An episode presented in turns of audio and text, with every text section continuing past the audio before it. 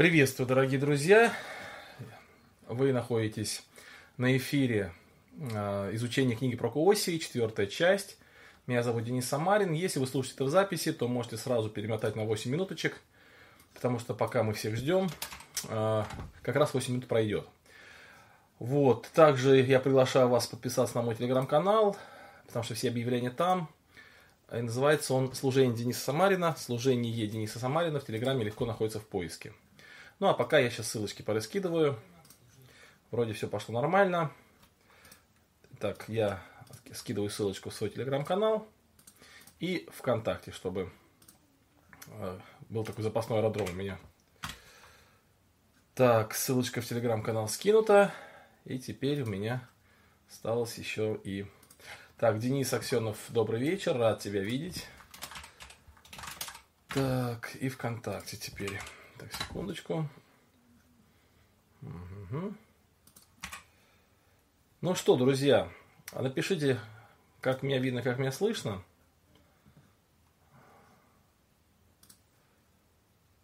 EVR пишет здравия, здравия и вам.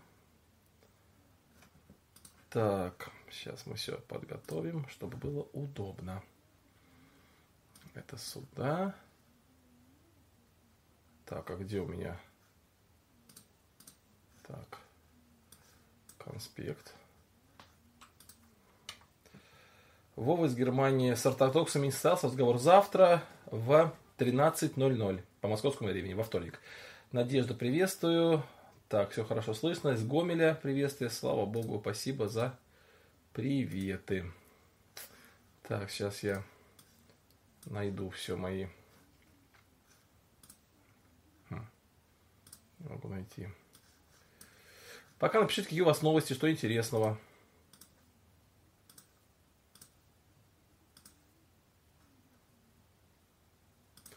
Так.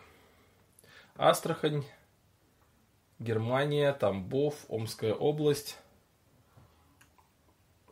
Давид Вашингтон, Германия, еще раз. Очень-очень рад вас всех видеть. Так, только я вот потерял куда-то свои... А, вот нашел, все. Ой, хорошо. Ой-ой-ой-ой-ой-ой. Сейчас, секундочку. Давайте мы это так сделаем.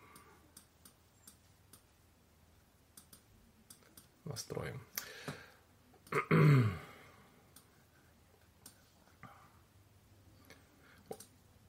У нас тут с дочкой интересная ситуация. Мы решили, что не корь, потому что она покрылась какой-то сыпью. Пришел врач, сказал, что это не корь. Сделали какой-то укол, и вся сыпь прошла. Вот теперь думаем, что это такое. В общем, интересно. Вчера просто, ну, меня спрашивают часто, вчера я на вопросах ответах сказал об этом. В общем, такая интересная история у нас. Адлер сообщение пишет. Приветствую всех. Приветствие, Александр. Так, Владимир из Ленинградской, Бобруйск. Ага, из Запорожья приветствую. Ставропольский край.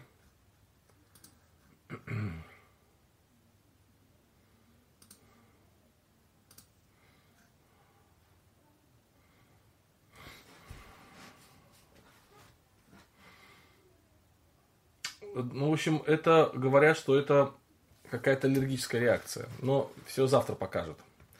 Потому что лишай тоже так быстро бы не прошел от одного укола.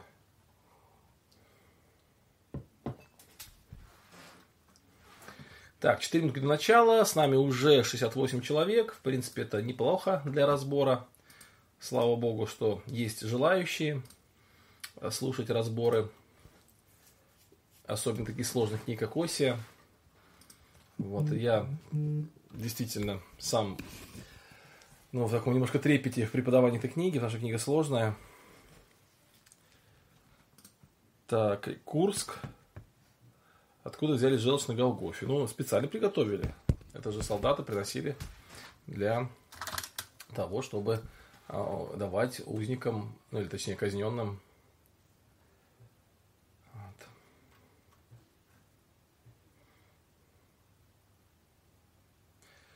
Осталось 4 минутки до начала.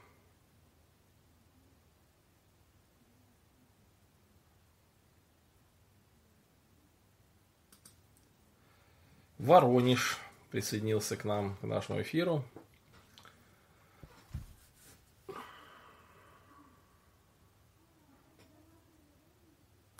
Как вы относитесь к бороде? Ну, моя жена говорит, что мне не надо бороду отращивать, она против. Я отношусь нормально. У каждого человека свое, ну, как бы сказать, образ или свой внешний вид. Вот. Помню, как-то однажды Григорий, Григорий Васильевич Костюченко сказал, что бороду, бороду носить можно тем, кто родился с бородой. Ну, то есть смысл имел в виду, что для кого борода так настолько вот как бы э, я забыл, забыл слово. У меня к вечеру запас слов закончился. Ну, органично вписывается, что ли, борода? Для кого? Тому можно носить. Приветствую, Кинель. Приветствую, Оксана. Так, телефончик надо отключить. Пум-пум-пум-пум.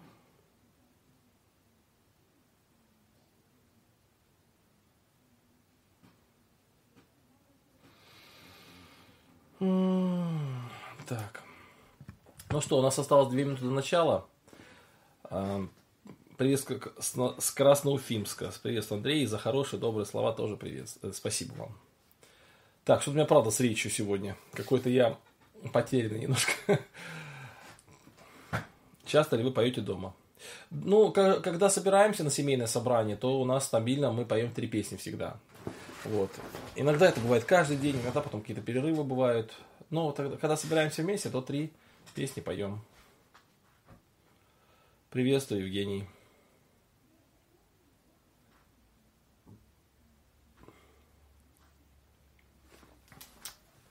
Итак, нас уже 82 человека. Есть ли продолжение курса по тайм-менеджменту? Ну, пока нет. В планах-то есть, конечно, но как бы я достаточно подробно изложил то, что хотел изложить.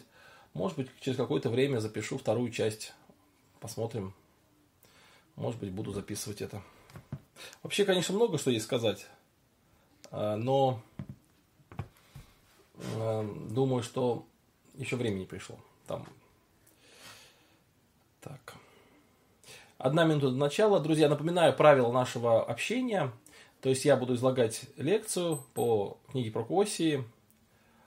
Вот. А вы в чате можете писать то, что касается данной текущей темы. Пока мы не помолились, еще есть у нас время поговорить. Курганинское приветствие.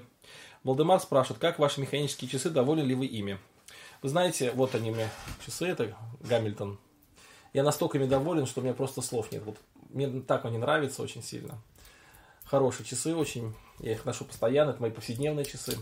Вот, уже получается почти два, ну, полтора года. Мне очень нравится. Так, у внучки была сначала высокая температура, потом высыпала. Педиатр сказал, что это разиола. Да, кстати, возможно. Приветствую из Ниагары, приветствую из Тулы. Спасибо. Ну что, друзья, мы начинаем, мы помолимся. Э, напоминаю, что молимся мы с выключенной камерой. И мы не молимся, когда у нас такие рубрики как вопрос-ответы, как посиделки, а когда изучение священного писания, мы молимся. Какая книга после очереди, я, э, после оси, я не знаю, думаю, что это будет, скорее всего, курс по сатириологии. Не книга, а именно курс по сатириологии. Скорее всего, будет так. Все, друзья, давайте я отключаю видео, и мы с вами помолимся. Любящий Господь, сердечно благодарим Тебя за любовь Твою к нам и милость, за то, что Ты позволяешь нам быть вместе через интернет и собраться для изучения Слова Твоего. Благослови нас, даруй нам в этом мудрости, чтобы изучать Слово Твое правильно, чтобы делать для себя верные выводы, чтобы книга про Косии могла наставить нас в вере, и чтобы мы могли укрепиться. Слава тебе за все. Аминь. Так, друзья, я э, теперь перехожу к самим слайдам. У нас сегодня четвертая лекция по книге пророка Осии. И в прошлый раз я говорил о, своей, о некоторой трудности. Дело в том, что эта книга, она ну, не очень большая, хотя она достаточно большая среди пророков. Но, например, она меньше, чем Деяния апостол, допустим, или послание к римлянам но она настолько емкая, что ты не знаешь, какой выбрать режим движения по этой книге. Пока я иду очень медленно. Сегодня мы с вами продвинемся буквально на пару стихов, и кто-то подумает, что при таком детальном изучении этой книги мы, наверное, будем очень долго двигаться, потому что если один стих или два стиха за разбор, то это мы будем много-много-много разборов вместе проводить. Но дело в том, что это не совсем так, потому что в начале книги дается очень много вводных, которые потом развиваются уже более стремительно на протяжении всей книги. Поэтому сегодня у нас будет э, такая э, достаточно объемная лекция или объемный разбор, но касающийся совсем небольшого количества стихов. А начнем мы с вами вообще в, с э, такой исторической справки, которая называется «Династия Амридов». То есть, династия Амридов. Посмотрите пока на картинки, я чуть позже сообщу вам, что эти картинки означают, вот, и почему здесь они изображены. Итак, в третьей книге царств, ну и потом я объясню, почему мы вообще начинаем с династии Амридов, и вообще кто это такие, и почему мы о них говорим. Итак, в третьей книге царств, ну примерно с 16 главы, начинается рассказ о Амридах. Это великая северная династия израильских царей. Ее основал Омри. Ну, в нашей Библии она, э, имя Омри переводится как Амврий. Но почему я говорю именно Омри? Потому что во всех энциклопедиях называется эта династия именно династия Амридов, то есть от слова Омри. И очень часто, когда мы будем читать разную литературу, то именования царей, они будут по-разному, э, по-разному писаться. Почему? Потому что в зависимости от транскрипции, в зависимости от перевода, имена царей могут варьироваться. Ну, такие как Соломон, понятно, они чаще всего повторяются одинаково везде, а вот такие цари, э, как, а, например, Амврий, он превращается в Омри или Омри в Амри, но, в Амрия. Но вот Омри или Амврий, он стал как раз основателем такой династии, которая называется династия Амридов. Так написано а, в Деянии апостола, ой, прошу прощения, в 3 книге царств, в 16 главе, в 30 год в, три, а, прошу прощения, в 31 год Асы, царя Израильского, воцарился, воцарился Амврий над Израилем и царствовал 12 лет. Вот, этот царь царствовал, ну, по предварительным таким сведениям, с 929 по 918 годы до нашей эры, то есть до Рождества Христова. И до этого Амврий или Омри, он командовал армией царя Илы во время сражения против города Гафавана. Этот город принадлежал филистимлянам. За время своего правления Омри воздвиг великолепный по красоте город, который называется Самария. И этот город стал столицей десяти колен Израилевых. Омри также создал все условия для того, чтобы а, в его в, в Израиле продолжала править его собственная династия. И после смерти Амврия воцаряется его сын, которого наверняка вы хорошо знаете. Если имя Амврия или имя Омри может быть кому-то незнакомо или знакомо мимоходом, вы помните, а, какой-то был Амамврий, то его сын, конечно, знаком всем, кто читает Библию. Его сына звали Ахав.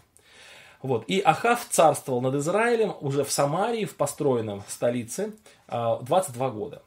Вот. Годы правления, ну вот в годы правления Амридов, то есть как раз царей которые являются потомками Амрия. Это Ахас, это Ахозия, это Иорам. Вот здесь их четыре таких вот изображения. А, ой, да, династия, точно, извините, я, я постоянно какие-то ошибки совершаю, я сам не понимаю, почему так происходит, но вот я в своем конспекте исправил, а здесь уже не будет исправлено, извините, пожалуйста.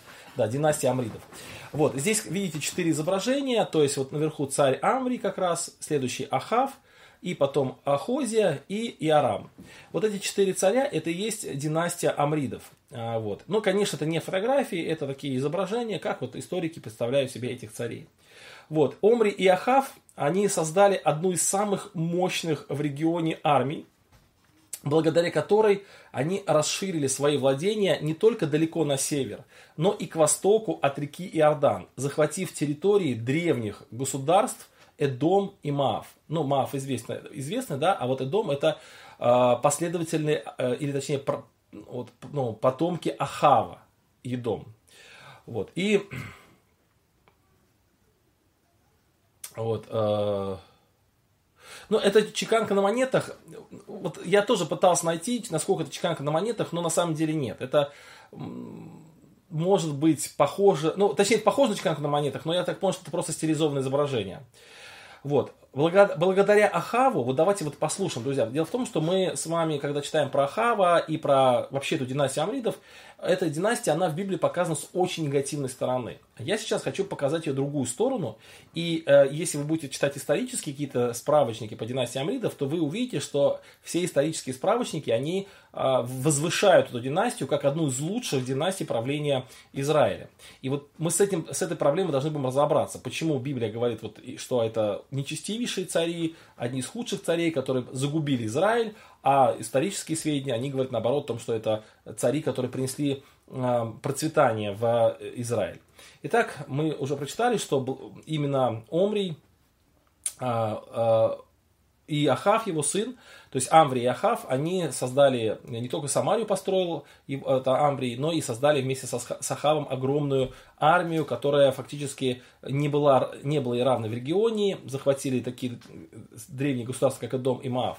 Благодаря Ахаву Израильское царство впервые получило очень широкую известность на мировом рынке.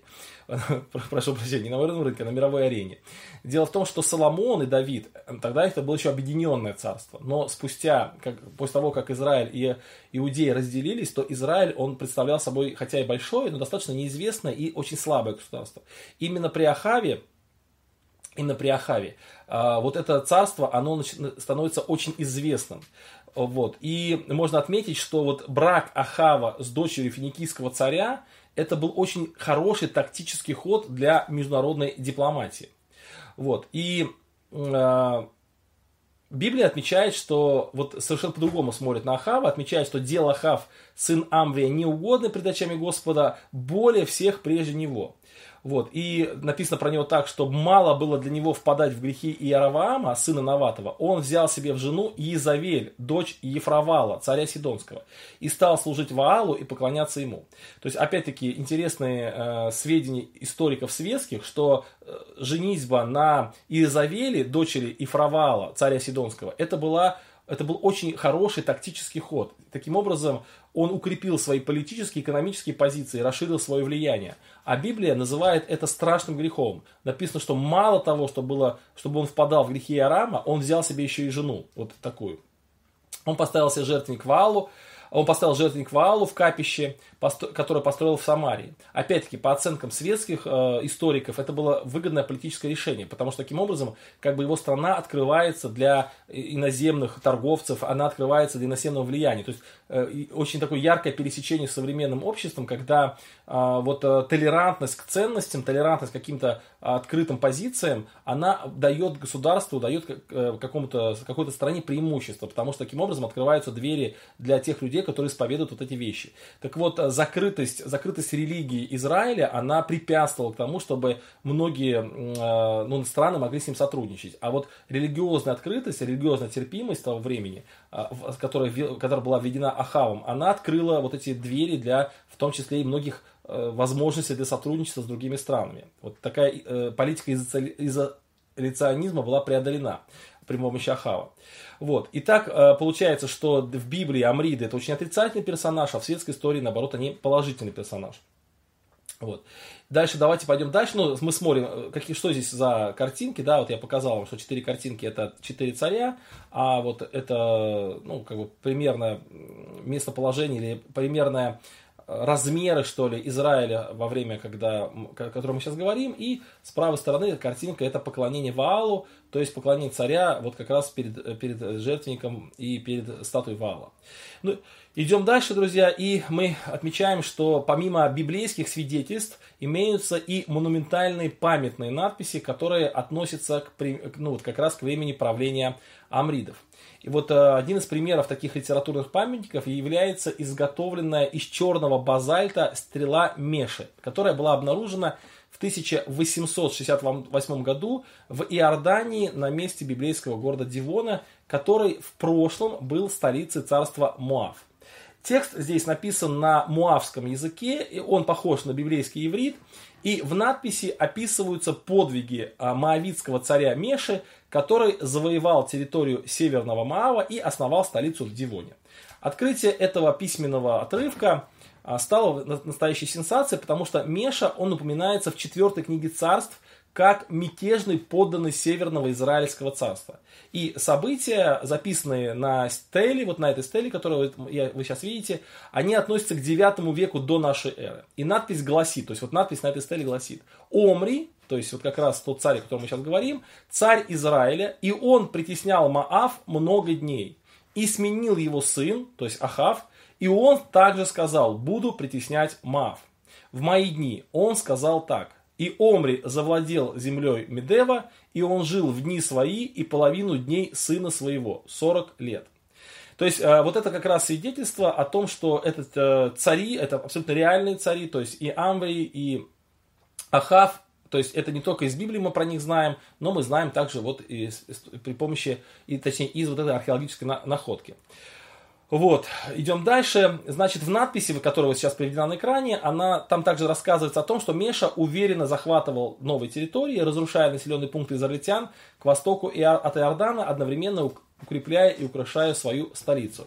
И хотя Меша почти не скрывает своего презрительного отношения к Омре и к его сыну Ахаву, Однако из его победоносной записи все-таки можно сделать вывод, что израильское государство во время амридов занимало очень обширные территории. И это, безусловно, свидетельствует о мощи израильтян. Кроме того, из этой надписи на стеле обнаруженной прошу прощения, кроме того, из надписи на стеле, которая обнаружена в ветхозаветном городе Тель-Дане, в 1993 году э, вот, э, следует, что примерно в 835 году до нашей эры сирийский царь Азаил покорил этот город, который располагался на самой северной границе Палестины. Вот такая вот ситуация. То есть э, речь идет вот об э, э, вот как бы ну, написано где стелла. Вот она стелла, есть вот этот черный такой базальтовый монумент. Вот. Э, еще одна интересная э, находка археологическая это черный обелиск Салманасара. Вот. И в этом, в этом черном обелиске Салмасара, кто с телефона может плохо видно, но кто с компьютера внизу и такие изображения, а, которые вот в увеличенном формате представлены справа, вот это такое доказательство силы династии Амридов. Вот об этой силе династии Амридов свидетельствует ассирийский царь Салам, Салманасар III, который правил с 858 до 824 годов до нашей эры. Вот, 800 а, я прошу прощения, друзья. Я не... Вот, вот она Стелла. Я, извините, пожалуйста, я тут э, э много рассказываю. Вот она Стелла Меши. Это 9 век Маав. Я очень прошу прощения, извините, я не переключил слайды. Вот, давайте немножко к ней тогда вернемся. Вот она Стелла. Вот, а, Стелла Меши, в которой вот эти надписи показаны, то, что рассказывается. А теперь уже вот я перехожу к следующей следующему слайду, и это слайд, который э, называется «Черный обелиск Самоасара». Вот, это черный обелиск Самоасара, вот здесь э, внизу вы видите там надписи, если вы с компьютера, с телефона, может быть, плохо видно, а с правой стороны э, видно как раз изображение. Вот этот обелиск, он, на нем отражена история, записанная ассирийским царем Самоасаром III, который правил с 858 по 824 годы до нашей эры. В 820, 853 э, году он огромными силами попытался завоевать Сирию, Финикию и Израиль. Но его армии преградили путь войска противника, которые заняли оборону на местности Каркар э, в Западной Сирии. Впоследствии о великой победе Салмасара было рассказано в древнем тексте, который известен как надпись монолита. Этот текст был найден в 1840 году на месте древнего ассирийского города Нимруд. Вот. И на темном камне, вот на этом темном камне были перечислены силы, собранные против ассирийского царя. И в тексте было сказано, смотрите, о двух тысячах колесниц и десяти тысячах пехотинцах Ахава. То есть это говорит о том, что у Ахава была очень хорошая вооруженная армия. Вот, поэтому э, мы сейчас говорим о династии вот о, о Амридов, да, и э, немножко расскажем, расскажем о как бы их мощи. Ну и следующий слайд, это последний слайд, какой немножко исторический слайд, э, который рассказывает о том, что э, Амриды во многом превзошли других монахов Израиля и Иудеи в сфере строительства и в сфере как бы администрирования вообще какими-то Э, ну, как бы, э, административной страной. По сути, именно во времена их правления, то есть во времена амридов, э, в Израиле, можно сказать, начался истинный такой золотой век израильских царей. Вот. Ну, во-первых, построена Самария, да, которая была столицей. И в начале 20 века археологи приступили к раскопкам в тех местах, где стоял этот древний город. И Самария, она называлась домом Омри, вот э, именно в ассирийских источниках. И э, она вообще поражает свое воображение. Вот здесь вот э, вы видите с левой стороны э, такая фотография, это Самария на, э, Самария на горе Горизим. Вот в наше время, то есть это действительно огромный, огромный, очень внушительный город. Есть в интернете, можете посмотреть, найти план этого города, то есть что там было в этом городе, планы дворца этого города, то есть внутри этого города стоял дворец царей, насколько это было великолепно, огромнейшее, огромнейшее здание, просто со множествами там залов там, и так далее, и так далее. То есть это действительно было прям очень могущественное, э, впечатляющее точнее, строение, как храм, и так и э, храм, который был сделан для поклонения Богу, так храм и э, которым, и точнее дворец царя, и сам город, он был очень сильно продуманный. Потом я про него еще немножко скажу. Вот. Еще одно такое интересное строение, это, которое показывает и демонстрирует мощь амридов, это Мегидо, который открыли в середине 1920-х годов американские археологи. Вот. И мы видим, что это тоже достаточно серьезное сооружение.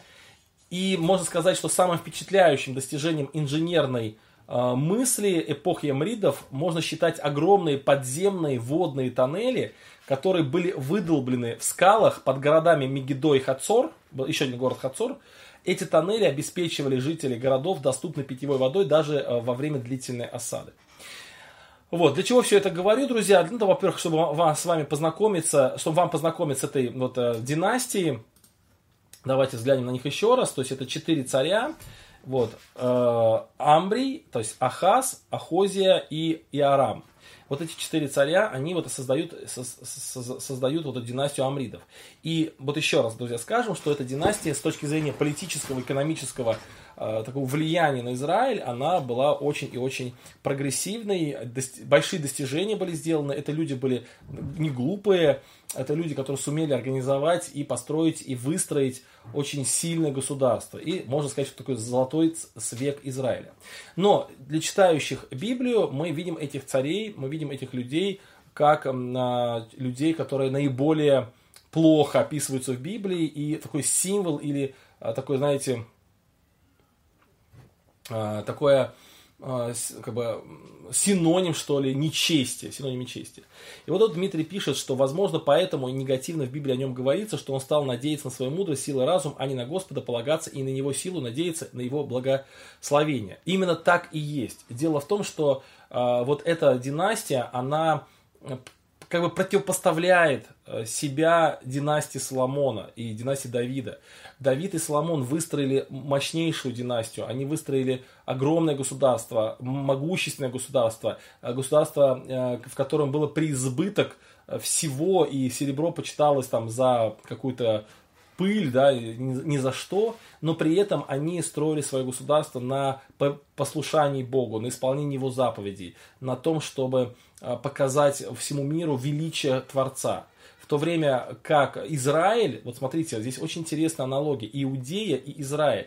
Израиль, отделяется, отделяется от Иудеи, они создают такую псевдорелигию, они создают э, э, псевдопоклонение Богу, избирают левитов, которые не были левитами, то есть служителей Богу, которые не были служителями. Они исповедуют того же Бога и Иегову, которого исповедовали и их отцы, но при этом они, а, как мы в прошлый раз, помните, говорили, они удаляют его из повседневной жизни, а в повседневной жизни а, заменяют, точнее, воздают поклонение разным мелким богам, ваалам, тем, которые помогают им в повседневной жизни, а Иегова становится таким неким метафизическим, отстраненным от их бытия просто э, личностью, о которых они, зна, они знают, плюс они заменяют истинное поклонение Богу вот этим псевдопоклонением и праздники и все остальное. И в конечном итоге, плюс ко всему этому, они вообще в принципе начинают строить свое государство на иных принципах, чем Бога. И цель их не прославить Бога, не возвеличить Бога, не утвердить его э, э, слово, а показать, что можно добиться всего и э, быть действительно очень успешным человеком и правителем, и государством вне Бога. Вот. И поэтому э, вот как раз это и есть такая, знаете, очень яркая аналогия. Вот как вот два царства, да, царство Соломона и Давида и вот царство Амридов. Вот, вот эти как бы две таких династии сопротивляющихся. Хотя и та, и другая династия, они верующие, и та, и другая династия э, являются израильтянами, и та династия является потомками Авраама, но одна династия устраивает свое э, свой быт, и причем устраивает очень-очень успешно, устраивает очень хорошо, и устраивает так вот великолепно, но без Бога, а вторая с Богом. Игорь здесь э, вспоминает о Соломоне, что Соломон закончил очень плохо, да, это так и есть, но в, к данной теме нас это не, к нам как бы не относится, наоборот, это даже подчеркивает нашу с вами мысль. Вот такое знакомство у нас произошло с династией Амридов.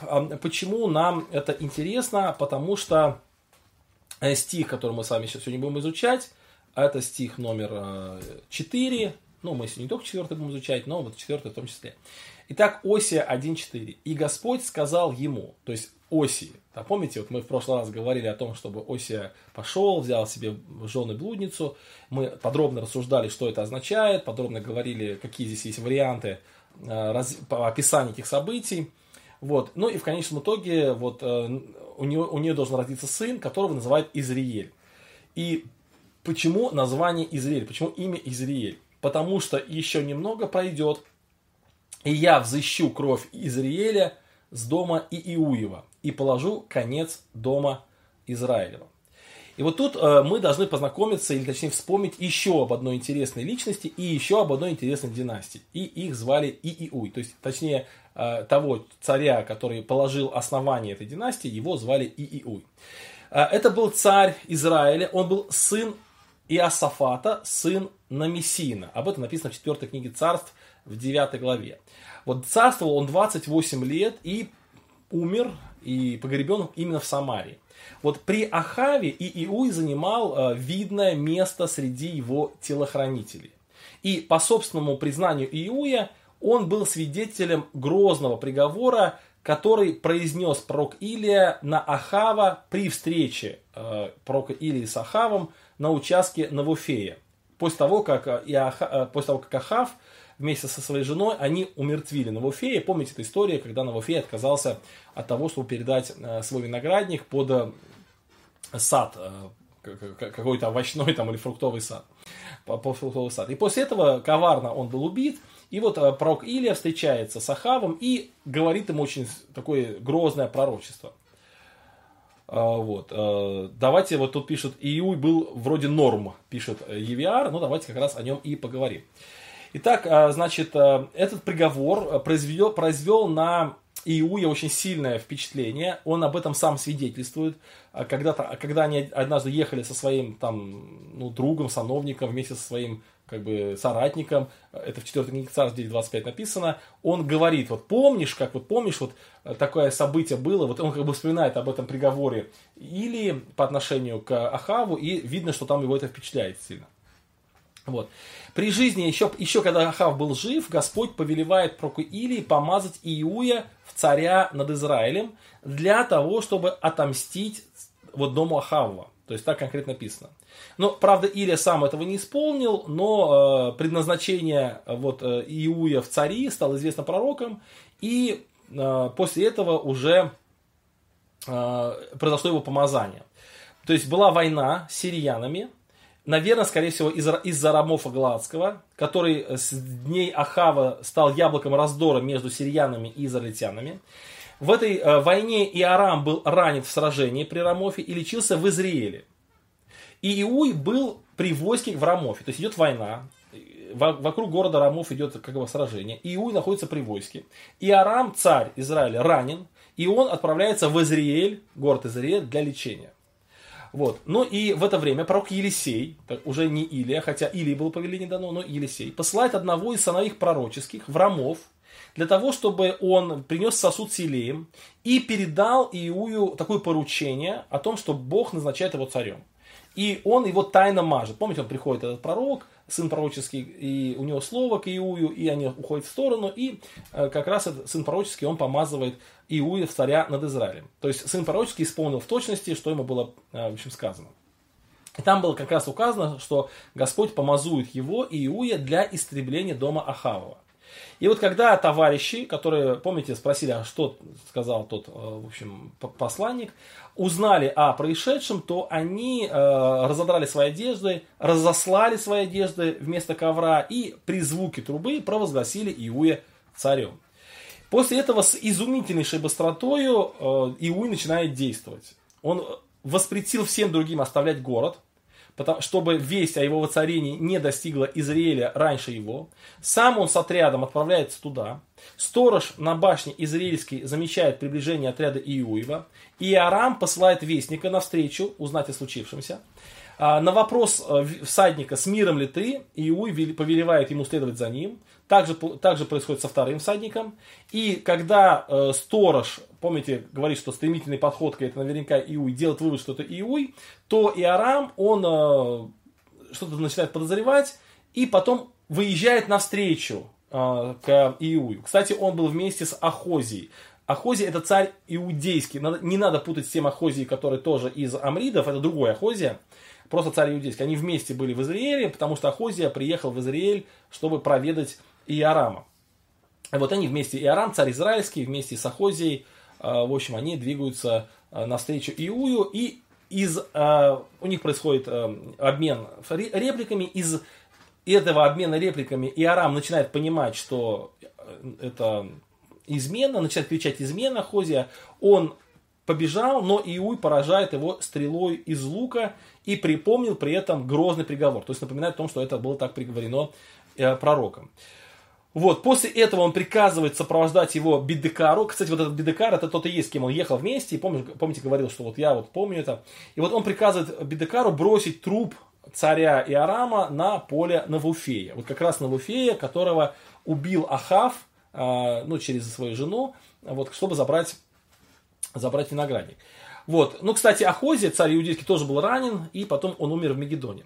Но неважно истребление Иуим дома Ахавова, вот, точнее, после этого события начинается истребление Иуим дома Ахавова. У Ахава было 70 сыновей, и у него было очень много внуков, скорее всего, которые были на воспитании у различных лиц в Самарии. То есть это, кстати, так было принято, то есть царские дети, они отдавались на воспитание лучшим людям, их воспитывали. И вот Иуй, он написал начальникам города, старейшинам и воспитателям письмо, предложив им выбрать лучшего из царей, из царей царских, чтобы посадить его на престоле отца и воевать за дом своего государя. Но а, а, вот эти ли, люди, они были в огромном страхе, и они при, а, как бы добровольно отдают себя в послушание Иу. То есть Иу говорит, вот у вас есть сыновья царские, ну давайте выберите лучшего, будем с ним воевать. Вот кто будет э, царем? Но эти воспитанники, они, воспитатели точнее, они говорят, не-не-не, мы воевать не будем, давай сделаем, что, что ты скажешь. Ну, тогда он повелевает собрать этих э, 70 человек, заколоть их и голову принести в Израиль. Вот эти воспитатели, которым были доверены царские дети, они так и поступают, они за, закалывают 70 э, сыновей Ахава, приносят голову в Израиль, и они были сложно, эти головы, в две груды у входа в ворота города. Вот. Ну и э, потом э, как бы эти груды были как бы напоминанием о том, что и Иуй, э, вот он не он их убил, а как бы это исполнение слова Господа об Ахаве. Вот. Кроме этого, Иуй умертвляет всех оставшихся из дома Ахава в Израиле, всех вельмож, всех бывших священников и даже 42 человек родственника Ахози, царя Иудейского. Хотя царь Иудейский вообще здесь не при делах, ни при чем. Вот. И после того, как э, вот эти родственники, 42 родственника царя Ахози, они пошли, чтобы узнать о здоровье сыновей Ахава, он убивает этих родственников. Вот. После этого он э, ну, еще много что делает. И после этого он еще и убивает всех кто, ну, вот, э, служителей Ваала. Служителей Ваала. Написано так, 4 книга царств, истребил Иуй Ваала земли израильской. В общем, такое усердие в истреблении дома Ахавова и культа Ваала привлекло к Иую благоволение Божие.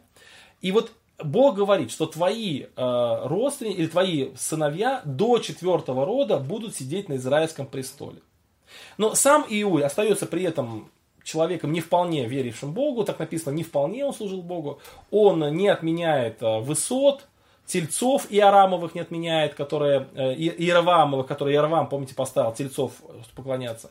Вот. И э, более того, он истребил культ Вала не до конца, и постом говорится, что при его сыне этот культ ну, как бы повторялся. Да? То есть служение Ваалу во время его потомков, оно достаточно сильно расцвело. Ну, это как раз говорит о том, что на самом деле Иуй, он не до конца все это сделал и так далее. Вот. Ну, э, давайте посмотрим теперь на Иуя. То есть вот, вот этот Иуй, и у него есть четыре потомка. То есть Иахас второй израильский, Иас, Иераваам II и Захария. Вот они четыре потомка, которые и были обещаны, что до четвертого рода у тебя будут сидеть на престоле твоем. Вот. И здесь как раз у нас, друзья, есть некое такое противоречие. Смотрите, дело в том, что э, в, книге, э, в книге Царства мы читаем «И сказал Господь Иую, за то, что ты охотно сделал, что было правильно в, очах моих, выполнил надо мной, над домом Ахавом все, что у меня было на сердце, сыновья твои до четвертого рода будут сидеть на престоле Израиля. Вот мы видим Иуя, видим, видим и Ахаза, и Аса, и Раваама, и Захари. Мы видим как бы вот этих четырех царей. Вот. А, то есть мы познакомились с вами с династией Иуя, который, смотрите, сменил династию Амридов. То есть вообще, э, вообще это очень интересная история. У меня просто нет времени все это рассказывать. Можете почитать это как-то э, сами. То есть огромная династия Амридов, которая просто завоевала почти там, не знаю, ну, окружающие страны, которые были очень экономически развиты, которые были хорошими управленцами, которые построили такие города, э, инженерные сооружения, они фактически прекрати... эта династия прекратила свое существование в результате вот этого поступка Иуи, который, вот, ну, который мы только что описали. И на место династии Амридов встает династия Иуя. У него четыре сына. И эта династия, ну, почему четыре сына? Потому что Бог обещал, что до четвертого рода у тебя будут а, царствовать твои сыновья. Но эта династия тоже заканчивается. И как раз пророк Осия, он и говорит, и вот как раз пророк Осия, он пишет во времена вот этих самых царей. То есть и Ахаза, и Аса, и Иеравама, и Захарию. То есть как раз вот, вот скорее всего это было во времена Иеравама II. То есть во времена вот этого царя пишет пророк Осия свое пророчество. И он говорит о том, что вот эти четыре царя, это будут последние цари, то есть больше не будет. Захария, вот четвертый царь, он вообще шесть месяцев только царствовал. И после этого э, приходит конец как бы вообще э, династии Иуя и всему Израилю. И вот здесь противоречие, потому что в книге Царства Господь как бы одобряет и говорит, что сыновья твои до четвертого рода будут э, ну, царствовать, да, вот, а Ося пишет, и Господь сказал, нареки ему имя Израиль, потому что еще немного пройдет, и я взыщу кровь Израиля с дома Иуева. И Иуева. То есть, смотрите, взыщу кровь Израиля с дома Иуева. Вот эта фраза «взыщу кровь Израиля» непонятно, что означает. То есть, э, вот еще раз, да, вот как бы Иуй по повелению Бога истребляет дом Ахава, потому что дом Ахава то есть вот это царство, династия Амридов, это очень скверные цари, которые бесславили Бога, которые построили свое царство на принципах безбожия, такого идолопоклонства. И вот Иуй истребляет Ахава. И Господь говорит, ну, за то, что ты сделал, для четырех царей. А Осия говорит, что кровь будет взыщена с дома Иуева. Вот что это за кровь, да, вот что за кровь Израиля будет взыщена с дома Иуева. И тут есть как бы ну, несколько разных э, толкований, но они не, только против, не то, что противоречат друг другу, они как бы дополняют друг друга. И первое толкование заключается в том, что и, э, из, и этот, э, Иуй, он это сделал с чрезвычайной жестокостью. То есть э, вот то, что он сделал, он перешел границы. То есть он да, пролил, как пишет Юра, э, много лишней крови. То есть как бы ему дана власть была выполнить вот э, в какой-то выполнить то, что он должен был сделать, но он сделал намного-намного больше. Вот во второй книге про Липоменон, там про э, царя сказано, что, как его звали, Аз... сейчас, секундочку, э, про, про одного царя сказано, что он умертвил всех причастников э, к смерти его отца, то есть его отца убили, и вот, э, и вот он всех причастников, но детей их не умертвил, потому что так написано в книге, пророком, в книге Законом Божия, в книге Моисея, что нельзя умертвлять детей за вину родителей. И вот он как бы остановил свой гнев, остановил свою вот эту эмоцию, он остановил, э, вот, да, он был возмущен, более того, это политически оправдано убить не только тех, кто поднял руку на его отца, но и вообще, в принципе, все вот это логово высечь каленым железом, чтобы вообще никто не остался, э, кто мог бы Э, вот потом сопротивляться, да, вот, или вот дети вырастут, и они скажут, вот ты нашего отца убил, вот ты казнил его, а мы будем тебе теперь противниками вечной оппозиции. Но вот этот царь, имя которого сейчас у меня вылетело с головы из, из второй книги про Липоменон, вот он остановился на вот э, справедливом наказании. То есть он только наказал тех, кто был виноват перед его отцом, а детей не наказал. Так вот, Ахав, прошу прощения, Иуй, он видно, что поступает сильно жестоко. Он в своем запальчивости убивает не только всех детей, а, причем убивает достаточно жестоко. Вот эти груды складывает из голов. Представьте себе эту картину, да, чтобы в Израиле, в богоизбранном народе вот такая мерзость произошла. А, более того, он убивает всех вельмож, о чем ему не было сказано. Плюс он не может остановиться, убивает э, родственников царя Иудейского, который вообще здесь никаким образом не замешан. Ну и так далее. То есть Иуй, он, можно сказать, ну как бы перешел свои границы. Вот перешел границы. И это показывает, что этот человек не был, э, ну, как бы благочестивым царем. Да, он выполнил повеление Бога, но перешел границы. Это э, первое такое толкование. И второе толкование это э, как бы дополняющее это, но оно немножко более сложное, я сейчас скажу его чуть позже. А вначале отмечу вот эта красная плашечка внизу, что в имени Израиль содержится божественная угроза всему Израилю. Смотрите, вот написано, что я взыщу кровь Израиля с домом Иуева и положу конец царству дома Израилева. Не царство дома и Иуева, а потом другие цари будут, а царство дома Израилева. То есть, как бы вот династия Иуя это последняя династия. Ну, потом еще были цари, но это уже незначительно все было. Это последняя династия именно дома Израилева. То есть дом Израилев перестает существовать. То есть смотрите, какая здесь логика интересная. Дом Амридов, то есть вот Ахав, э, Амри, Ах, Ахав, Ахозия и, и Арам. Потом династия дом Иуя, а потом весь дом Израилев. То есть и дом Амридов терпит поражение, из, Богом уничтожается, и дом Иуя полностью уничтожается, и дом вообще Израиля полностью уничтожается. То есть все, как бы конец с Иуем, с, с концом династии Иуя приходит конец династии вообще, в принципе, конец вообще Израильского царства. Вот, то есть это такое страшное, угрозная, угроза такой всему Израилю. То есть Бог подвергнет свой народ такой же кровавой казни, какой Иуй подверг Амридов. Вот такая первая мысль. А вторая моя мысль, вторая, не, не моя мысль, а вторая мысль толкователей заключается в том, что вот Изриэль это как раз то место, которое ну, как бы принадлежало, что ли, или было связано с Навуфеем. То есть вот этого, вот это, который, э, у которого э, забрали виноградник. И Ахав убивает Навуфея, да, вот убивает э, э, вот этого человека. Очень подло. И вот э,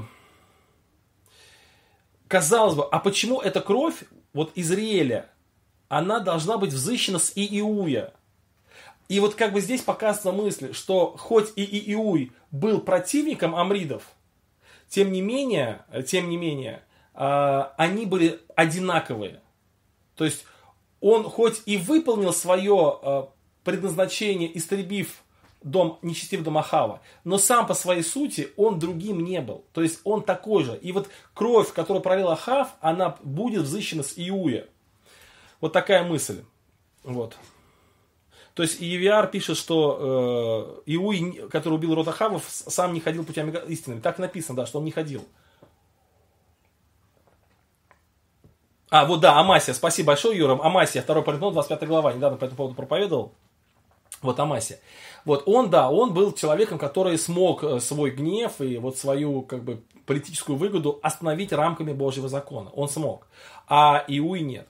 И получается, что вот даже, ну как бы вроде неплохой царь Иуй, тем не менее он повязан одной проблемой с Ахавом. И поэтому как бы приговор здесь э, такой, знаете, э, ну, жесткий, что все пресекается вот э, род Иуя, и с ним пресекается вообще царство, царство, царство Израиля. Это вот очень, очень, очень и ну, такое грозное повеление. Вот такая вот история с этими царями. Ну да, тут дополняют, что э, и, э, Евиар пишет, потому что он не отступал от грехов Иеравама. Ну, так и написано, да. За кровь Нафофея поплатил Сахав женой, как будто бы двойное наказание. Тут вот именно не двойное наказание, а как бы, знаете, такая вот не то чтобы двойное, а вот именно такое ну вот, вот в, в разных сказках, в разных сказках есть такая мысль, ну, например, по-моему, в Хронике Нарнии даже есть такая мысль, что когда э, ты борешься с драконом, ты можешь сам стать драконом. Вот. И то же самое здесь, что вот Иуй, он как бы то, что он из, из, изничтожил зло, не значит, что он от этого стал добр. То есть э, Иуй, он такой же злой, как Ахав. Вот. И он все равно не предан Богу был полностью. Кстати, для нас, друзья, вот лично для меня это очень яркий пример и такой, знаете, важный урок, что, потому что мы иногда пытаемся достигать Божьих целей не Божьими способами. Это неправильно. То есть это, а, получается, мы наследуем тот же самый грех, ту же самую проблему. То есть борясь с драконом, становимся теми же самыми драконами. Это, кстати, очень часто бывает в церквах, когда какие-то благочестивые люди, они пытаются осуждать других людей за грех. Вот они осуждают за грех, вот, и при этом а, ну, справедливо осуждают. Как бы действительно тот человек, там, молодежь там, или кто-то ведет себя неправильно. Но при этом они делают таким способом, что, в принципе, они становятся такими же грешниками. Вот это очень важно такая мысль. И, кстати, недавно я тоже на, на разборе я провел такой пример о том, как одна а, молодая семья, вот они там, ну это еще было лет наверное, 20 назад или 25, вот они поженились, у них родился ребенок, а потом этот ребенок подрос, там было лет 5. И вот, и а, часто давали бабушке, ну бабушка неверующая, она любила брать себе внука или внучку, я уж не помню. И она включала телевизор. Вот. А наши братья и сестры, то есть родители ребенка, они были против телевизора. И вот однажды а, они все время спорили с этой бабушкой со своей, прям спорили, прям ругались очень сильно вот, э, с тем, что бабушка не должна давать, вот, э, включать телевизор своему внуку. Вот они прям ругались, ругались, ругались, и однажды пошли к пресвитеру, чтобы спросить. Вот. Ну и пресвитер говорит им такую мысль, что а, вы пытаетесь бороться с грехом а, более греховными методами. То есть, что вашему ребенку больше навредит то, что он посмотрел телевизор, или то, что он видит, как вы э, со, своим, со, своими, со своей матерью, со своими родителями вот так негодно себя ведете. Какой грех страшнее в глазах Бога? То есть и то, и другое плохо, но что страшнее? И вот действительно, мы, вот эти люди, они как бы оправдывая себя тем, что они защищают ребенка, они э, допускали страшный грех по отношению к своей матери. Вот это такая яркая, это яркий пример э, для нас, что вот как Иуй, да, вот он борется с Ахавом и побеждает, и вроде такой молодец, и даже Слово Божие исполняет. Вот, и это... Но при этом он становится, он такой же. И его дом тоже пресекается. И более того, с его домом пресекается и вообще царство израильское. Ну, давайте пойдем дальше, друзья. И дальше у нас следующий слайд. Это как раз э, продолжение стихов. Это очень интересные стихи. Наверное, на них мы сегодня закончим. Точнее, будет еще один стих, а потом мы закончим. «И будет в тот день, я сокрушу лук Израилев в долине Израиль, вот тоже очень интересно, потому что Израиль это долина такая, и город, долина, и имя ребенка.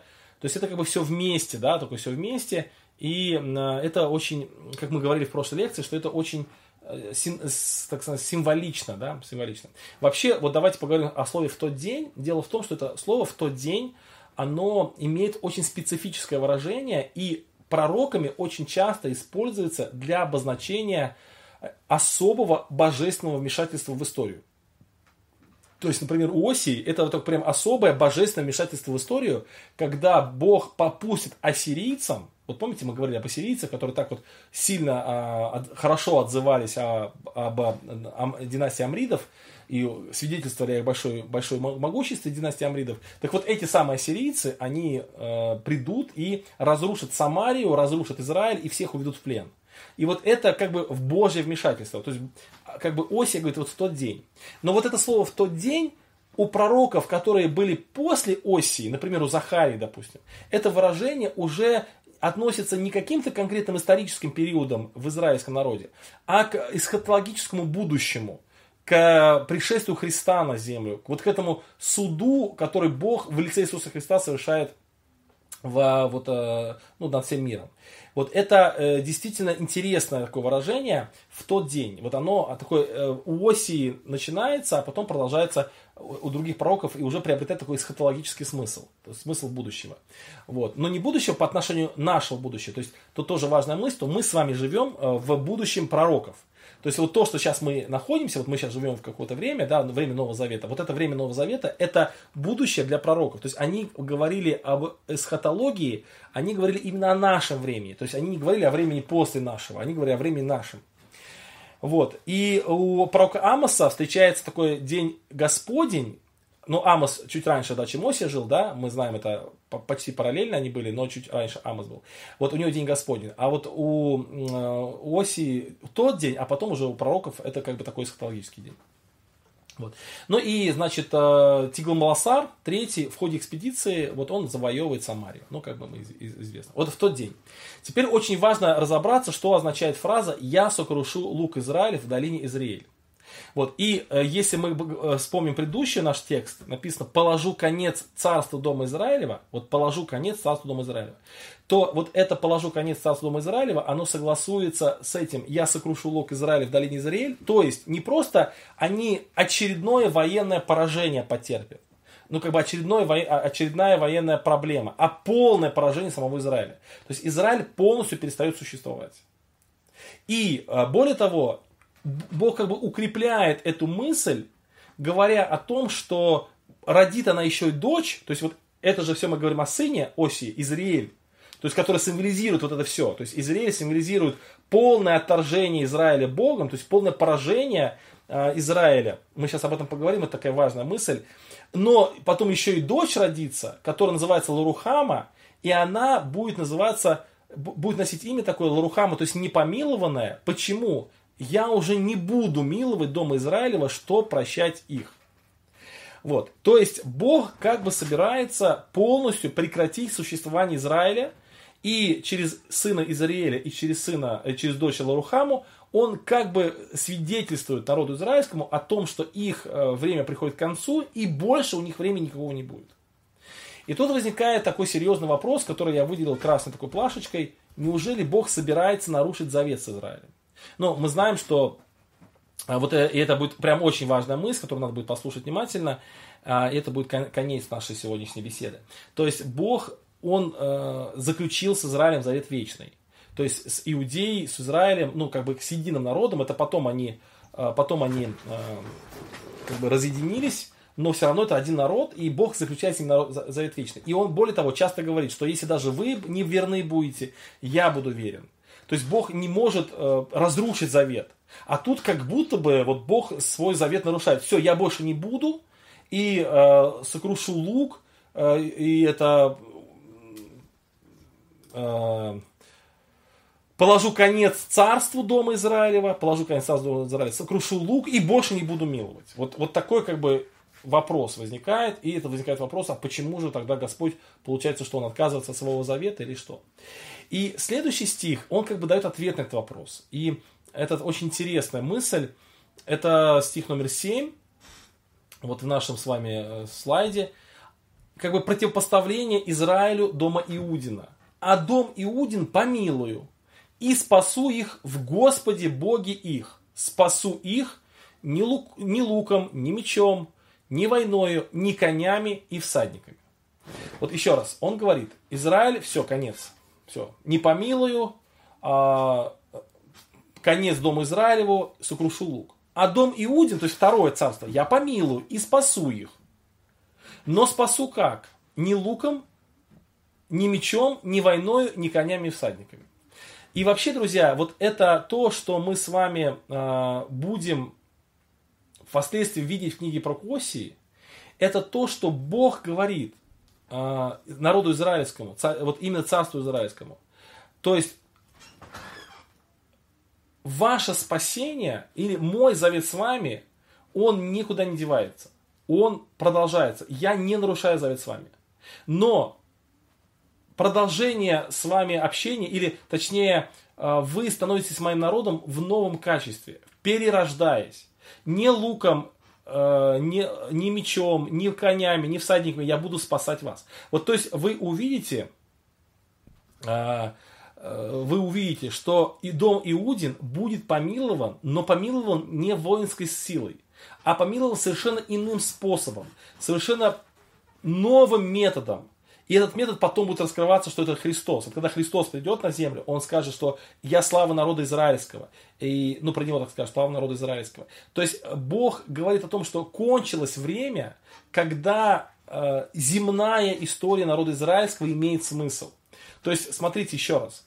Э, в тот день я сокрушу лук Израилев в долине Израиля. То есть, всю надежду Израиля на свои собственные физические преимущества, на свою государственность, на свою военную силу, на то, что было накоплено во времена амридов, золото и так далее. Все это будет сокрушено. То есть ваша сила полностью уничтожена. И ваше единственное спасение, оно спасение только в Господе Боге. Только в том, чтобы а, переродиться. И вот эта, эта, эта женщина, которая является здесь э, Гомерь, да, вот эта жена Оси, вот эта блудница, которая является здесь вот прообразом Израиля, который ушел от э, Бога и блудит с иными богами, с Валом и так далее, вот у этой женщины вдруг она в следующих главах будет называться невестой, чистой. Она вдруг как будто бы перерождается, как будто бы проходя через смерть, становится новой женщиной, совершенно и очищены от скверны, которая не была раньше. И вот то же самое ждет и Израиль. И вот до сего дня израильтяне и различные, может быть, э, христиане, исповедующие вот такую методику, они считают, что Израиль, он должен укрепиться силой. Вот сейчас война Израиль-Палестины. Кто-то считает, что Израиль, там ракеты, все. Не, не луком спасет Бог свой народ Израиля, не этим. Только милостью Бога, то есть э, обращение к Богу. То есть как Иуда будет спасен. Вот. А, поэтому, а, поэтому вот здесь очень, очень тонкая такая евангельская истина. С одной стороны, Бог не может нарушить завет с Израилем, не может, потому что он верен. С другой стороны, Израиль в том состоянии, в котором находится, не может продолжать иметь заветных отношений с Богом. Он прелюбодей. Его надо по закону Израиля побить камнями. То есть прелюбодейц, женщину, которая прелюбодействует, ее надо побить камнями.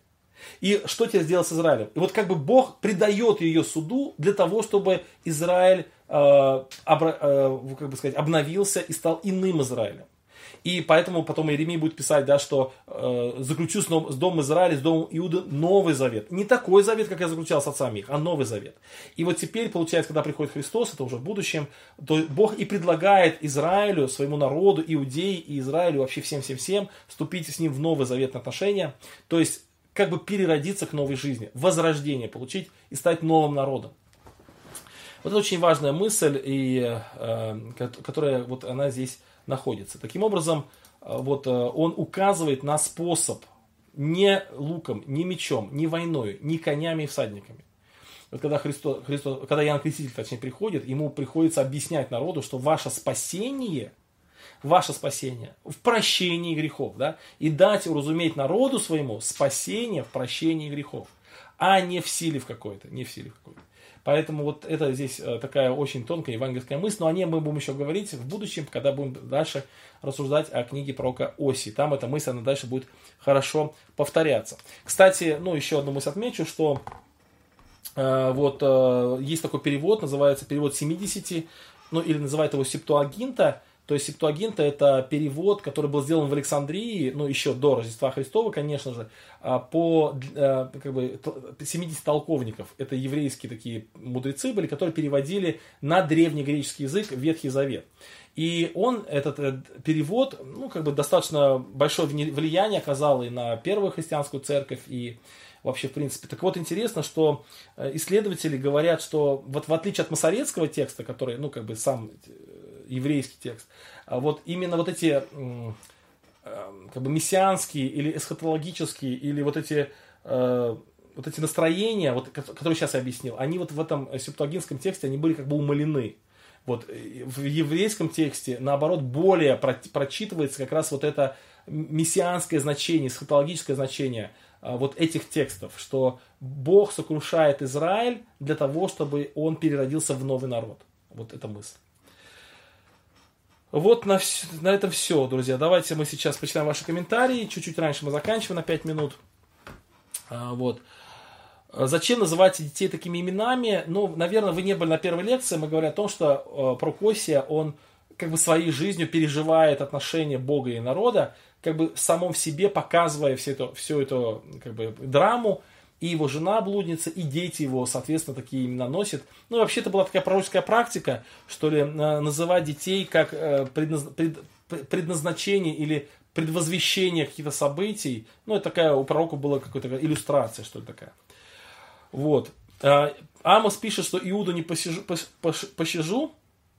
А, да-да, там другая мысль, ну, в смысле, другая, другая пророческая повесть и другой пророческий нарратив – Поэтому книгу про Амоса нельзя просто взять и процитировать здесь. Там надо смотреть. Вот. Э, в это время Ефрем в лице Израиля теряет первенство. Я так понимаю, да. Вот. Так, делимся э, лайками, ну, слава богу, хорошо.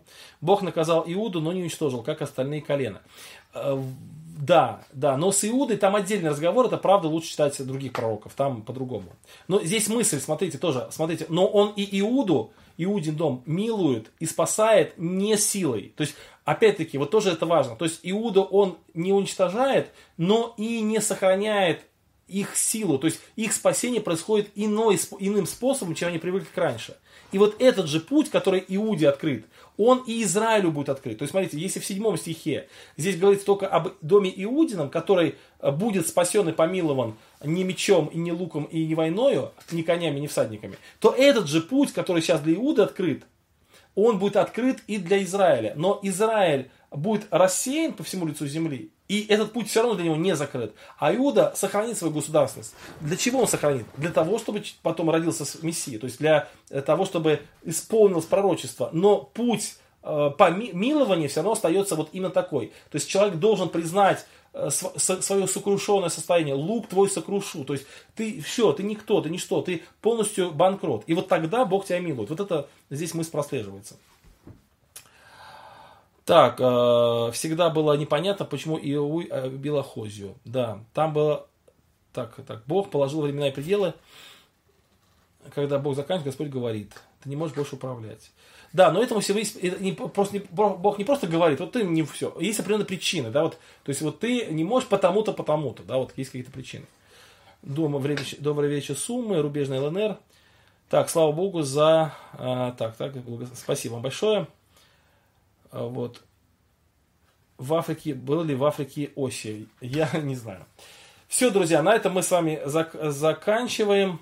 Вот есть какие-то вопросы еще сможете написать, но в принципе мы с вами уже заканчиваем, потому что время пришло. Завтра э, у меня запланирован диспут с Антонием Дулевичем на 13.00 во вторник. Вот, но пока почему-то я не вижу, чтобы он вышел на связь. Мы договорились сегодня выйти на связь, чтобы протестировать пока этого что-то нет. Вот, но на всякий случай просто сообщаю, в телеграм-канале у меня будет объявление, где этот диспут у нас пройдет, в телеграме или в э, ютубе. Ну, поддержите меня в молитве. Вот. Все, на этом заканчиваем. Давайте помолимся. Отключу я э, видео и помолимся. Любящий Господь, сердечно благодарим Тебя за книгу про Косии. Благослови нас не быть подобным Иую, который себя оправдывает тем, что он выполняет волю твою, а сам далеко от тебя стоит и привел свой дом и дом Израиля к поражению. Благослови нам видеть в книге Прокосе Евангелия, даруй нам милости, чтобы мы были людьми э, вполне преданными Тебе. Благослови все нужды, которые есть у тех, кто присутствовал на разборе. Всех нас благослови. Слава Тебе за все. Аминь.